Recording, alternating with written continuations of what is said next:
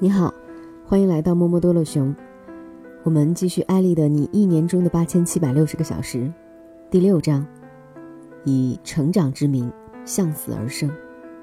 成功的附近住满了失败的邻居。你为了某个项目工作到深夜，忘记保存文档，忽然遇到停电，电脑死机，多少个日日夜夜的努力付之东流。此时的你已经强拖着疲惫的身体，战胜了很久。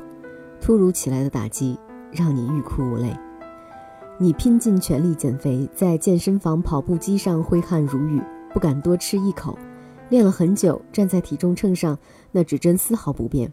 你甚至怀疑是不是秤坏了，继而开始抱怨上天的不公：为什么有些人怎么吃都不胖？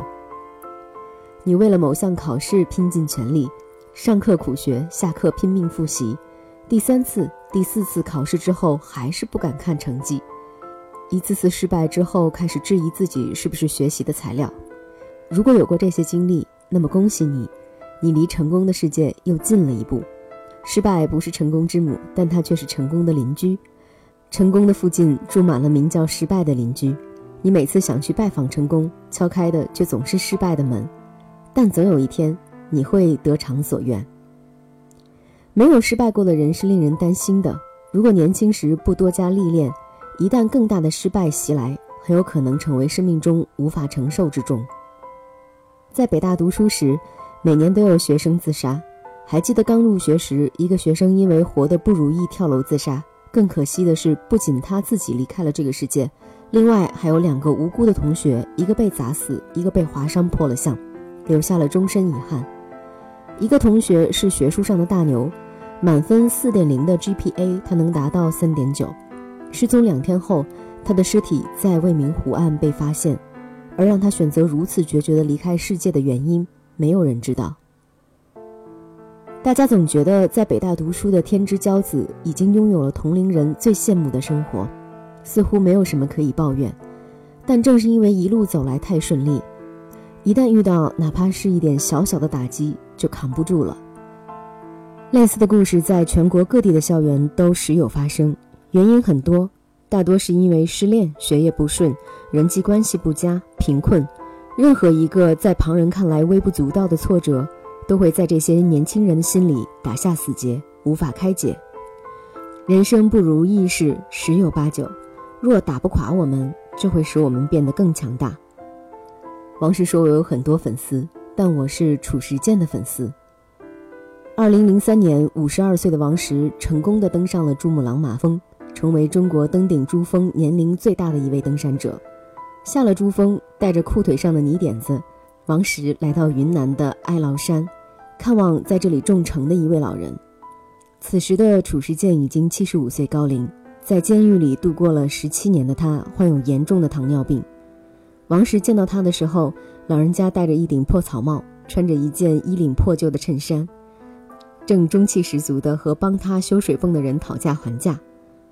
这个得八十，修水泵的人说道：“最多给你六十，八十一分不能少。”两人围绕着二十元差价一去一来争辩了十多分钟。王石站在边上看着，几乎落下泪来。谁能想到，这个曾经为国家纳税近千亿的企业老板，竟为了二十块钱而与人僵持不下？感人的不是今非昔比的辛酸。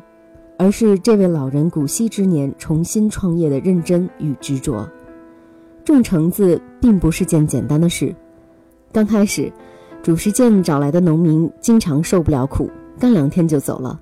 没有人手，他只好和自己的老伴儿亲自动手。两个年龄加起来一百四十多岁的老人在田里搭了个棚子，白天干完活，晚上就住在里面，抬头就能看到天。老人笑道。雨季来的时候，橙子一地一地往下掉，急得夫妇俩每晚都睡不着觉。后来，褚时健买来一堆书，比如《柑橘技术一百问》之类的，十多块钱就能买到一本。十年后，褚橙天下闻名，人们总有起落，精神终可传承。这句广告语不仅是褚时健的人生写照，更是激励了无数年轻人的名言。创办万科时。王石在办公室的地板上写了两句话，其中一句是巴顿将军的名言：“衡量一个人成功的标准，不是看这个人站在顶峰的时候，而是看这个人从顶峰上跌入谷底之后的反弹力。每个人都会经历失败，是一蹶不振，还是再次站起？褚时健给出了最好的答案。我的一位前同事，大二就开始自己创业，还没有毕业，已经在老家买了两套房。毕业后，他到京打拼，很快在北京也有了自己的房产。然而，几次错误的商业决策让他血本无归。为了不拖欠员工工资，他变卖了北京的房产、老家的房子，成了比之前更穷的穷人。一天傍晚，饿了一天的他总算处理完了公事，走到楼下，想去小摊买点东西充饥。到了小摊前，他才发现自己身上的钱甚至不够买一个煎饼果子。